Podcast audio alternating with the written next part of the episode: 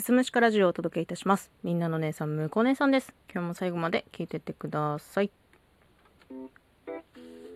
小さい頃、すごく苦手なものがありました。それはね、写真撮られることなんですよ。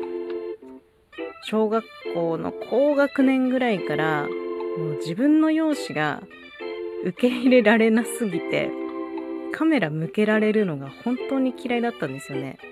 あの、学校行事にカメラマンさんついてくるじゃないですか。どっかの写真館の。だから、そのカメラマンさんに、カメラ向けんなってね、なんか生意気言ってた。本当に可愛くない子供だったと思う。鏡で見る以外に、自分の姿を客観的に見る機会って、当時まだ少なかったと思うんですよ。で、まあ、その後は、カメラ付き携帯が普及して、プリクラも流行って、写真を撮る、撮られるみたいなののハードルが随分下がったように思いますね。で、その後カメラ付き携帯からスマホでな、スマホになって、みんな当たり前のように写真を撮るし、自撮りもするみたいなね、感じですよ。私も、あの、スマホで自撮りすることもありますよ。あの、己のコンディションを定期的に確認するために自撮りするんですよね。うん。で、まあ、過去にはカメラが趣味の知り合いにポートレート撮ってもらうこともあって、まあ、撮ってもらった写真を見てがっかりすることはすごく多かったんだけど、あ、やっぱり他人が撮るとこうだ、みたいな。そのね、写真撮ってくれた知り合いも、多分、肌質とかは、ちょっと加工してくれたりとかはしてたと思うんだけど、まあ目は大きくならないし、鼻は高くならないので、顔も小さくならないしね。だからまあがっかりすることは非常に多かったんだけど、取られ慣れるっていうのはすごく大事だなと思いましたね。なんか取られ方のコツも教えてもらって、まず背筋を伸ばし、顎を引き、こう少し顔の角度をつけ、みたいな、いわゆる決め顔で、みたいなね。まあ、とっさにはなかなかできないわけですよ。まあ、それで言うと、こうスマホ世代の今の若い子たちっていうのは、写真に写るのも随分上手じゃないですか。みんながね、こう、よく、自分がよく見える表情や角度っていうのをよく知ってるのよ。ね、なんならさ、こう、写真から時代は動画へ移ってるじゃないですか。TikTok とかさ、インスタのストーリーとかさ、もう動画が普通みたいな感じで動いてる姿も、なんか慣れてる人はもう動画でもすごい素敵。すごい素敵。加工の力があるにしても、それを抜いてもみんなやっぱり慣れてる。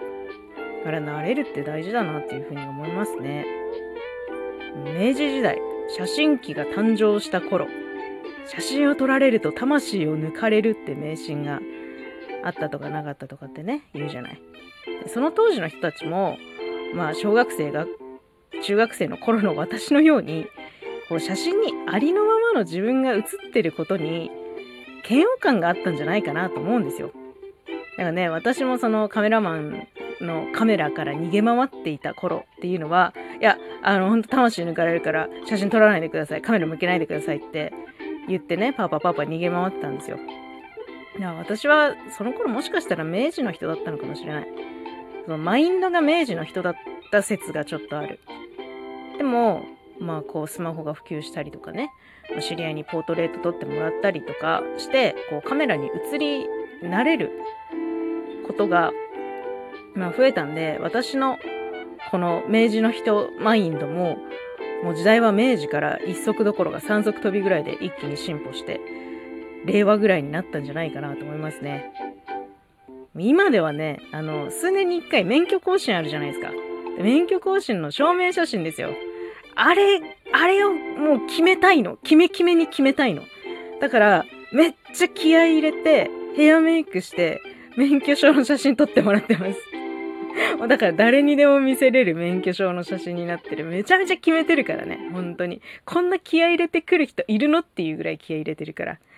まあ、次はね、動画の時代なんで、動画にも慣れていきたいな、なんてこと思ってるんですけど。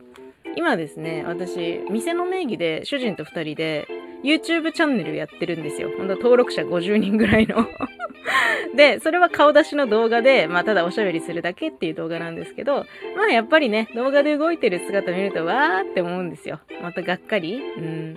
あ、目が小さいなとか、なんか、なんか喋ってるとこあれだな、みたいな風に思うんでね、もうちょっとずつこう動画にも慣れて、素敵な姿で YouTube に乗りたい。そんな願望があります。頑張って動画にも慣れていきたいと思います。今日は写真のお話でした。最後まで聞いていただいてありがとうございます。また次回もよろしくお願いします。